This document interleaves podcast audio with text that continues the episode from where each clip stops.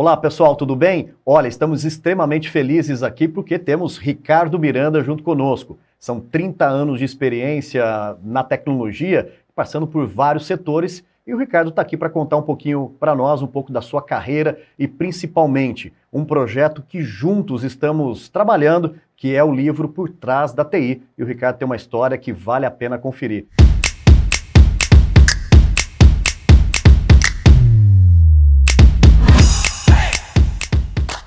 Ricardo, uma honra poder te receber aqui na NetGlobe. Obrigado pelo carinho né, dessa visita, de conhecer um pouco mais da cultura NetGlobe. Um prazer te receber aqui, Ricardo. Obrigado. É, você sabe que o prazer é meu, né? Primeiro por ter sido um dos selecionados e assim com uma honra enorme para essa questão do livro dos 50 CIOs, um pouquinho, né? Posso contar um pouquinho da minha história, né, da minha história de vida profissional e pessoal, porque no fim as coisas se se misturam, né? É. É, e parabéns pelo trabalho que você faz junto com a Net Globe, né? Pela relevância que você tem nesse teu ramo de atuação, né? Vocês são conhecidos como uma, uma referência, né? De comunicação, colaboração, né? Tem uma uh, um trabalho de pesquisa, desenvolvimento, implementação é, muito focado, né? Isso é é um ativo que vocês têm que é quase único. Obrigado, Ricardo. Muito bacana. Você sabe que são 20 anos dedicados a uma tecnologia. E eu vejo também, Ricardo, que a sua história começa lá como menino, né? Ou seja,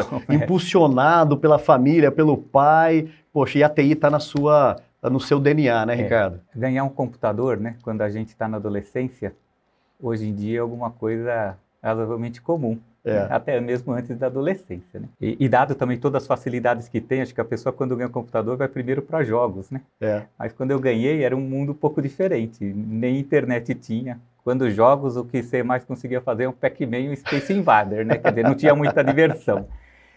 E aí a minha diversão foi eu me debruçar ali dentro por uma vontade própria, né? E foi ali onde eu comecei, de maneira autodidata, a programar e desenvolver coisas que tinham relevância para o mundo empresarial. É, é, quase que como fosse uma startup. Yeah. É. Né? É, apesar que esse termo nem existia na época, é. e eu também não sabia o que eu estava fazendo exatamente, porque eu fazia por uma aptidão, por um gosto, é. né, por uma curiosidade ali dentro. Né? Então isso direcionou a minha vida profissional, porque então desde cedo eu soube o que eu gostaria de fazer, que é como que a tecnologia pode transformar os negócios, como que a tecnologia pode entrar na vida das pessoas né, e efetivamente fazer a diferença. Hoje isso é muito fácil de se é enxergar, né? O teu celular está cheio de apps que transformam sua vida. Um Waze, um Uber e uma série de, de, de outras, de outras coisas, né? É, naquela época era um pouco diferente. A, a, tecnologia era muito mais modesta, muito menos é, disponível. É né? verdade. E, e, com uma série de restrições. Mas como na, tudo na vida, isso vai mudando, vai se, se, se transformando.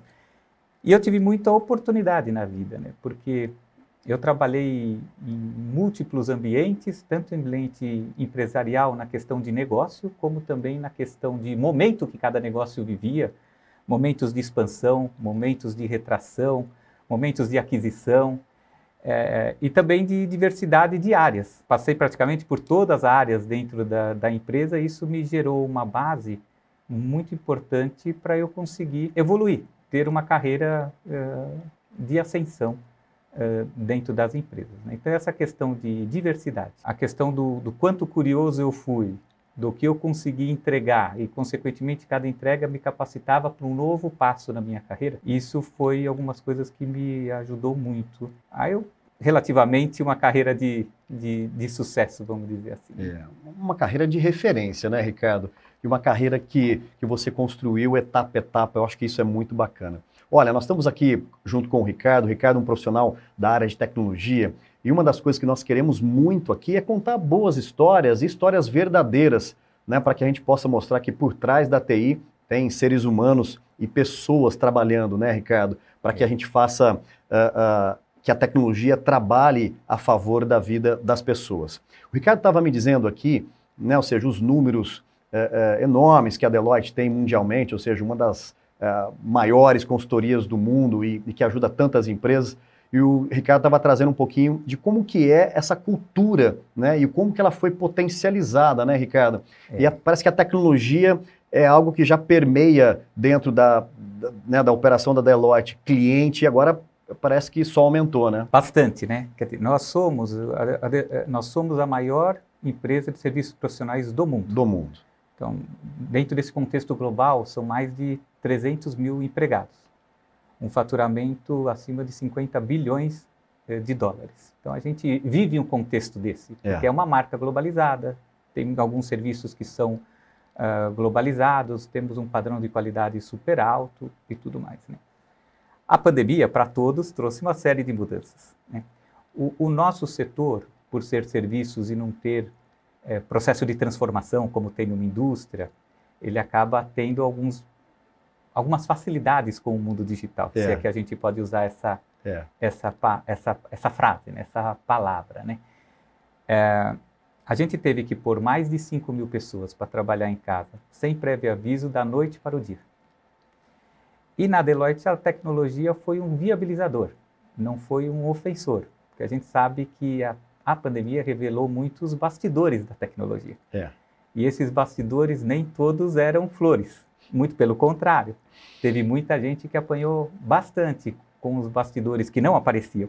E naquele momento mais exigente, ele deixou a desejar. É. É, então isso, graças a Deus, não aconteceu com a gente. Né? Quer dizer, a gente foi, é, tinha cultura do trabalho em home office, tinha equipamento, tinha ferramenta de colaboração, de comunicação é, é, apropriada para o trabalho em Roma. Isso não significa que não foi um momento um pouco estressante para todo mundo, porque algumas coisas ninguém controlava, como por exemplo a infraestrutura pública de internet. O que, que significava todo mundo trabalhando ao mesmo tempo em casa? É. É, essa era uma incógnita que a é. gente tinha. Essa infraestrutura pública vai aguentar é. todo mundo trabalhando em, em, casa? Isso, isso como uma, uma preocupação daquele primeiro momento, né? É. Claro que depois essas preocupações se estenderam para algumas coisas que fugiram da tecnologia, né? Então, quando você fala do bem-estar, quando você fala de saúde mental das pessoas, quando você fala da, da interação de modo tão massiva e remoto, né? Então, é. veio o tema dos burnout, né? O, a fadiga do Zoom e outras coisas mais, né? Que, que eu acho que veio tudo, as coisas foram se adaptando, né? Na velocidade que era necessário, porque todo mundo foi pego de surpresa é. para fazer um trabalho desse é, nessa dimensão, né? E, e, acho que hoje a gente já vive outro momento, né? Tá todo, a gente não tem, nós na Deloitte, por exemplo, não temos pressa de voltar para os escritórios. Então, o momento hoje é esse momento é, de trabalho que a gente chama de híbrido, desse futuro próximo, é como que a gente se prepara para ele? Porque a gente foi de um trabalho que era predominantemente presencial para quase, no primeiro momento, 100% remoto, depois predominantemente é, remoto. E hoje acho que todas as empresas estão tentando balizar esse meio do caminho. Dizer, é, você tem empresas que adoraram o remoto e não cogitam voltar para o escritório. Você tem empresas que estão loucas para voltar para o para o escritório, que entendem que aquele é o melhor modelo. E, e, nós não, nós estamos pensando assim, nós vemos um trabalho no futuro de modo bastante híbrido. Acho que é, é, é. é pouco provável né, que você vai para um escritório, chega de manhã cedo e sai no final da tarde, para ficar tá, num trabalho solitário dentro de uma estação de trabalho, né, de um local de trabalho. É. Isso não, acho que não vai caber mais para ninguém. Ou também ir para o escritório para fazer um monte de call conference, faz de casa. Com né? certeza. Hoje, você tem tecnologia, ferramenta né, de, de, comunicação, segurança, tudo que te permite fazer isso com, com facilidade. Né? Então, o trabalho híbrido é onde hoje a gente trabalha. Né? Para a gente, no próximo ano, vai ser diferente do que a gente tinha antes da pandemia, diferente que a gente teve durante o período mais agudo da pandemia. A gente vai estar numa, num terceiro momento, que é esse do trabalho uh, híbrido. É. O interessante do híbrido, né, Ricardo, é a capacidade de nós termos literalmente a opção e trabalhar principalmente também aquilo que mais dá resultado. Né? Então, eu tive conversando com alguns colegas que têm dito o seguinte: olha, nós temos uma cultura muito presencial, mas o nosso negócio exige uma presença mais física. Né? Mas eu acho que até essas empresas, Ricardo, elas estão uh, entendendo que elas vão conseguir aumentar a sua produtividade ao entender que atividades corriqueiras podem ser feitas em lugares que dão mais produtividade, né? E os nossos espaços de trabalho, ditos os escritórios, realmente locais de criação, locais onde as pessoas vão se encontrar para que elas possam juntas criar coisas que remotamente não é possível. O escritório é? vai virar um local de convivência. De convivência. Né? Não é mais um local para você, como disse, ninguém vai lá de manhã, entra, entra de manhã, chega cedo, sai final do dia para fazer um trabalho solitário. Isso acho que não vai caber quase que para ninguém mais, né? É, então, o, o, o, local de. Mas, por outro lado, o 100% remoto, na imensidão que a gente performou e executou, né, é, também você deixa as relações frágeis. Né? Frágeis. Você tem essa questão é, humana, que foi ceifada de um modo foi. super drástico né, em questão de alguns poucos dias. Então, é isso que eu falo que em algum momento a gente vai ter que é, desdigitalizar algumas coisas. É. Para quê? Para a questão humana também voltar. Né? É, o mínimo possível, ou o, o, ponto necessário dessa questão. Então, a gente vai viver também um momento de desdigitalização, é. É, mais voltado para uh, as relações humanas serem reforçadas. Você não vai voltar para o. Quando fala da desdigitalização, não é que eu estou falando para acabar com o Pix. não é isso. Estou falando nas coisas que são necessárias para as relações humanas voltarem a, a existir, porque elas fazem falta. É. É. E, e, muita coisa tem sido pensada, né, Ricardo, de tecnologias que podem facilitar esse momento que as pessoas estão. Veja, alguns estudos, estudos profundos, e a própria Deloitte é uma grande formadora desses uh, uh, estudos, que começam a mostrar uh, que as pessoas esperam né, dos seus novos espaços de trabalho condições de igualdade. O conceito do digital first começa a nos mostrar muito isso. Ou seja, quando nós estivermos no escritório, se esse escritório ou esse local de criação ou esse hub de inovação, o um nome é que cada companhia vai dar, né? mas se ele tiver preparado para dialogar com as pessoas que estão localmente e dar a mesma igualdade para as pessoas que estão digitalmente, isso está sendo uma das coisas uh, uh, de profunda discussão. Por quê? Porque uma coisa é nós estarmos 10 pessoas num ambiente físico e nós temos 10 pessoas num ambiente remoto. Nós estamos aqui em tamanho real, nós estamos aqui em condições muito favoráveis. E aquelas 10 pessoas que estão remotas, possivelmente, se nós não cuidarmos de, desses detalhes do momento da volta, elas vão estar numa TV. E eu estou fadigado de olhar para uma telinha.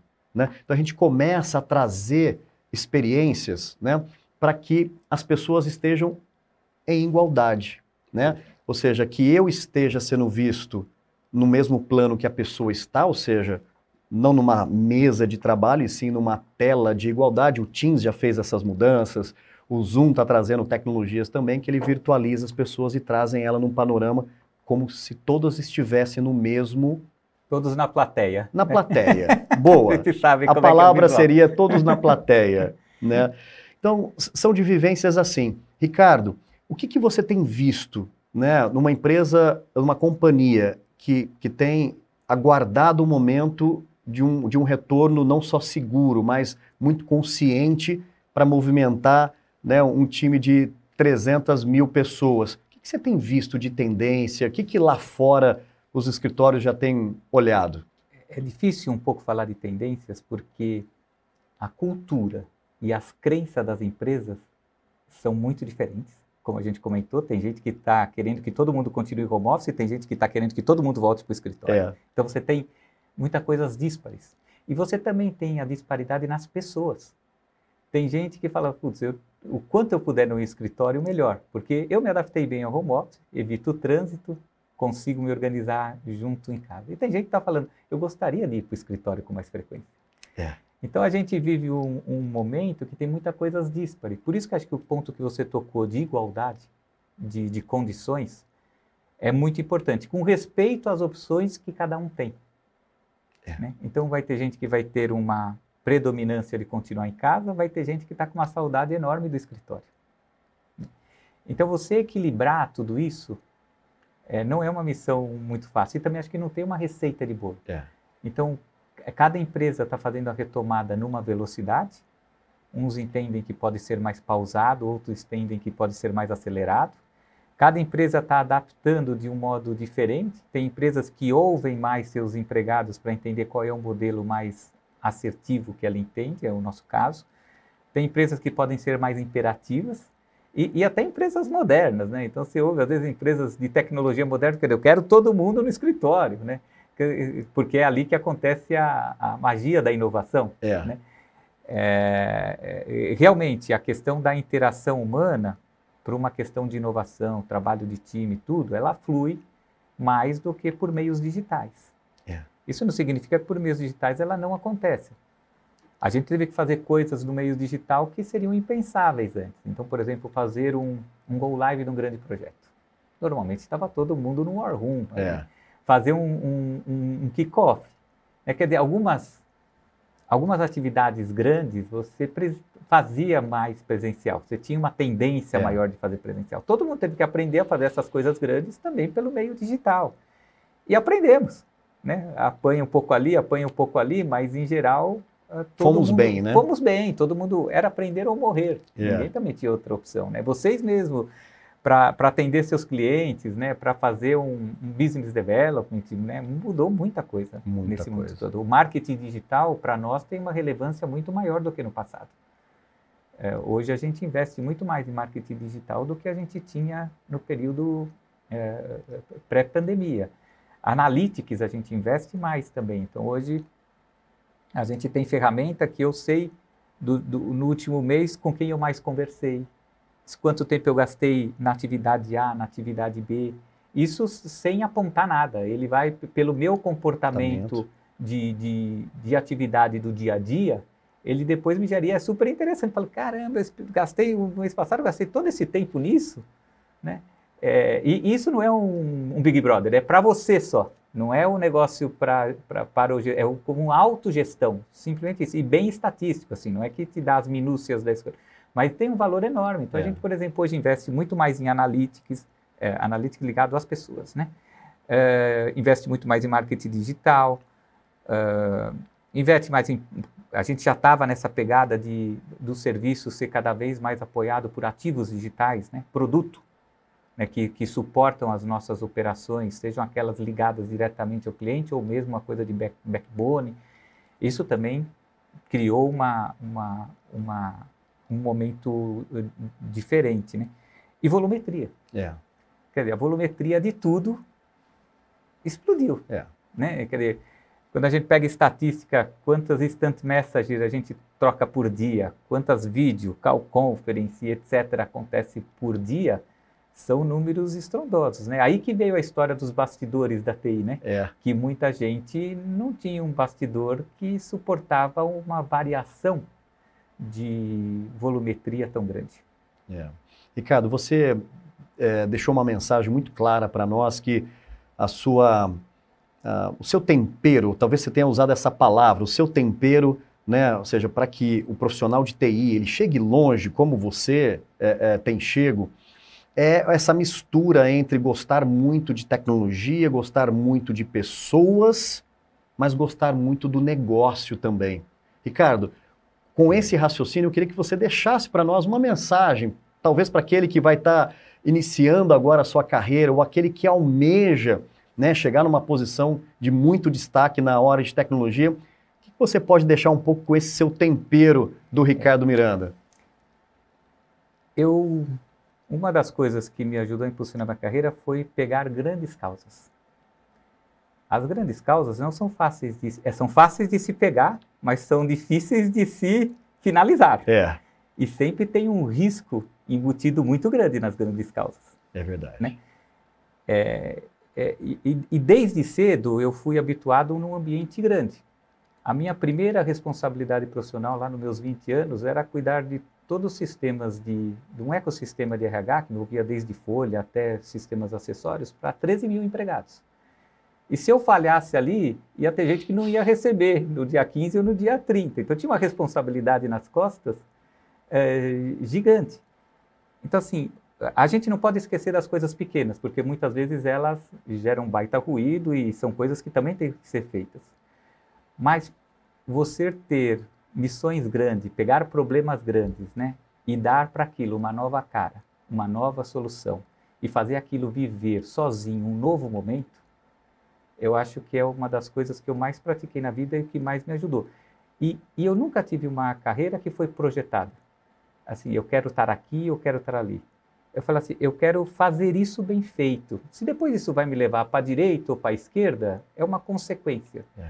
Então eu não fazia muito pensando na consequência, eu fazia muito mais, e faço até hoje, é, alguma coisa que vai me dar uma satisfação. Eu vou mudar isso, eu vou fazer isso aqui, viver um momento muito diferente do que viveu no passado. É, e normalmente uma grande causa, e consequentemente isso dá um grande trabalho. É, tem que estar disposto né, a correr o risco, né, se armar corretamente para enfrentar esses riscos. É igual uma piscina de jacaré. Você está vendo um monte de jacaré, você tem que sair do outro lado. Então você tem que estudar antes como é que você faz para sair do outro lado é. para o jacaré te, te pegar. Né? É, mas eu, a mensagem que eu queria falar assim, faça coisas grandes. É, se prepare. Né? A missão não é fácil. Isso não significa que em algum momento você não vai ter alguma cicatriz, algum corte. Né? Faz parte da vida também. Tá aí. Olha, se você está curtindo esse bate-papo, fique ligado junto conosco. Esse é só o começo de uma grande série falando com CIOs e hoje aqui com Ricardo Miranda. Ricardo Miranda, obrigado. Um prazer poder te receber aqui. Obrigado, obrigado eu que fui muito agradecido. Uma honra, meu amigo. Foi muito uma honra, eu digo para mim. Muito obrigado. Que legal. Que bom te receber aqui. Valeu. Obrigadão.